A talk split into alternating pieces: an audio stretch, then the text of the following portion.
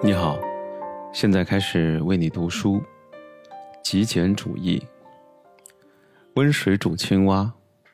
先将我们的故事快退一下，因为这种不满之情，并非突然从天而降，像一道闪电般击中了我们。我们并非一夜醒来就突然说：“天哪，昨天还一切安好，但今天我就不高兴了。”不满之情并非来得如此迅速，而是如温水煮青蛙一般，经过多年以来的种种细微的不平，蔓延到我们的生活当中。从我们小的时候就开始了。不满的迹象在生活中初次显现的时间，远早于我们工作的日子，但我们还是孩子的时候就开始了。二十年前。我们俩在上小学五年级的时候就认识了，当时我们才十岁，住在俄亥俄州的戴顿市附近。那个时候，我们的生活就已经充斥着不满了。我们都出生于八十年代，都是在不健全的家庭中长大的。我们的双亲都离婚了，Joshua 的父母在他三岁时离异，由于母亲酗酒成性，父亲患有躁郁症，精神分裂。在他九岁的时候就去世了。他在六岁以后的多数时间都要自己养活自己。瑞安的母亲有类似药物滥用的问题，受他的影响，瑞安后来也变成了一个滥用药物的年轻人。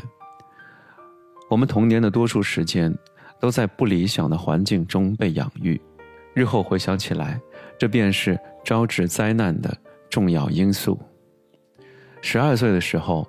我们都超重、土气，对自己的生活感觉不到一丝乐趣。我们做了许多事情，尝试逃避。那时候最简单的逃避方式就是食物，敞开肚皮暴饮暴食。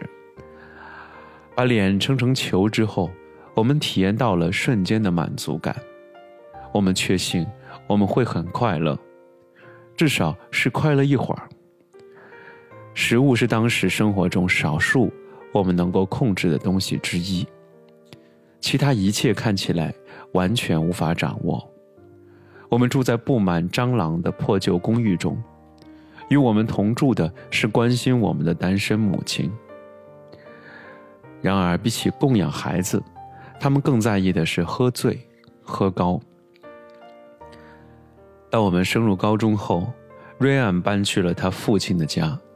一个正常的多的家庭，他父亲拥有一家小型壁纸公司，可以为他提供好得多的下层中产阶级生活。瑞安的父亲与母亲相反，他有稳定的工作，他通过各种方式表达他的关心。他还是一名虔诚的耶和华见证人。对瑞安而言，突然让他应付那么多积极的变化，实在是太难了，所以。虽然他尽了全力去遵守那些严格的家规，但他也会反抗，试着喝酒、抽大麻、吸食更刺激的毒品。周氏啊，走上了另一条路。虽然他没有沉溺于酒精或毒品，母亲的酗酒成性让他对此毫无兴趣，但他发现了另一种可以获得快乐的方法——对强迫症的痴迷。他发现，虽然他仍然不能控制自己的生活，摇摇欲坠的公寓，烂醉如泥的母亲，捉襟见肘的贫困，但是他可以控制自己，所以他在高中的第一个年头，大幅减轻了体重。尽管是以不健康的绝食的方式，他还花费了很多时间去整理自己那微薄的资产。纠结于最细微的东西，在混乱的世界中寻找某种秩序。在高中的最后一年，一九九八年，我们有过一次值得纪念的谈话。这次谈话不知不觉中成为了转折点，将我们引入了消费主义的混乱和困惑当中。因为在相对贫困的环境中长大，所以我们认为。幸福快乐的关键就是金钱。确切来说，如果我们每年能挣五万美金，那一切都搞定了。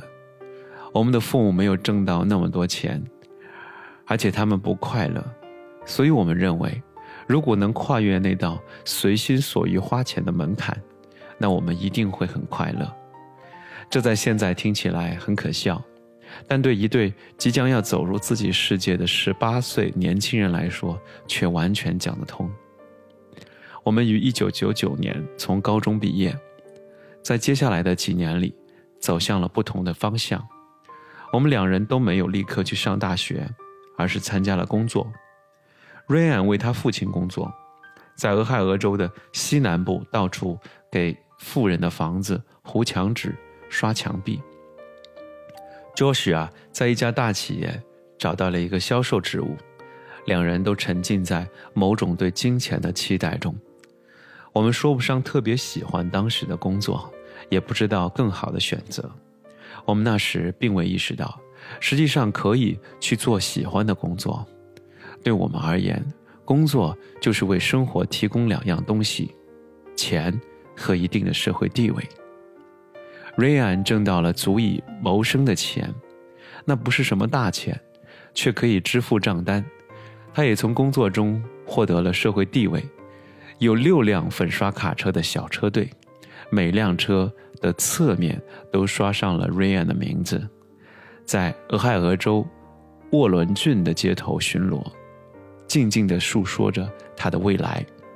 总有一天，他会接管父亲的生意，将其变成自己的。甚至会传给他未来的孩子。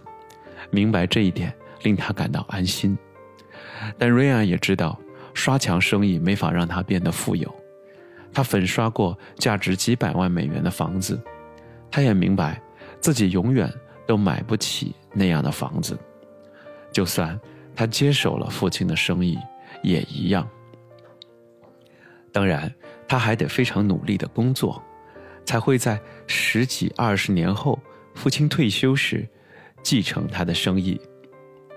瑞安产生了相当大的不满，因为他意识到，他永远都无法得到自己想要的东西。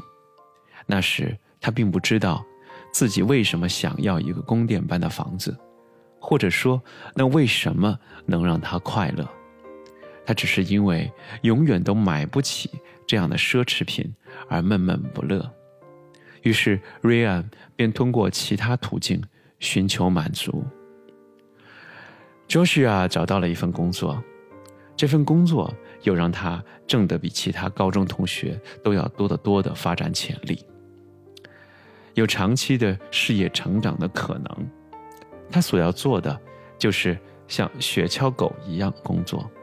去得出成果，他便真的像狗一样去工作，经常连续一个多月，每周七天，从不间断的工作。他做的越多，卖出的东西就越多，而他卖出的东西越多，赚得的钱，所获得的称赞也就越多。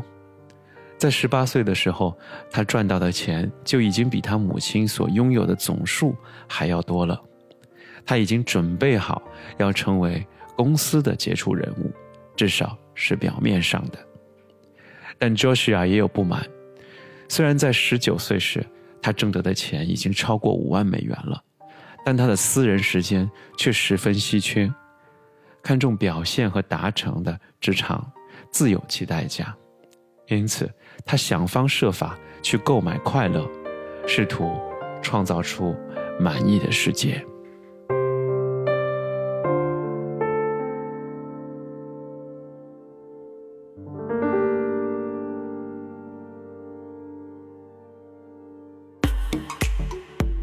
如果你喜欢我的音频，欢迎在评论区留下你的留言，或者给我点赞。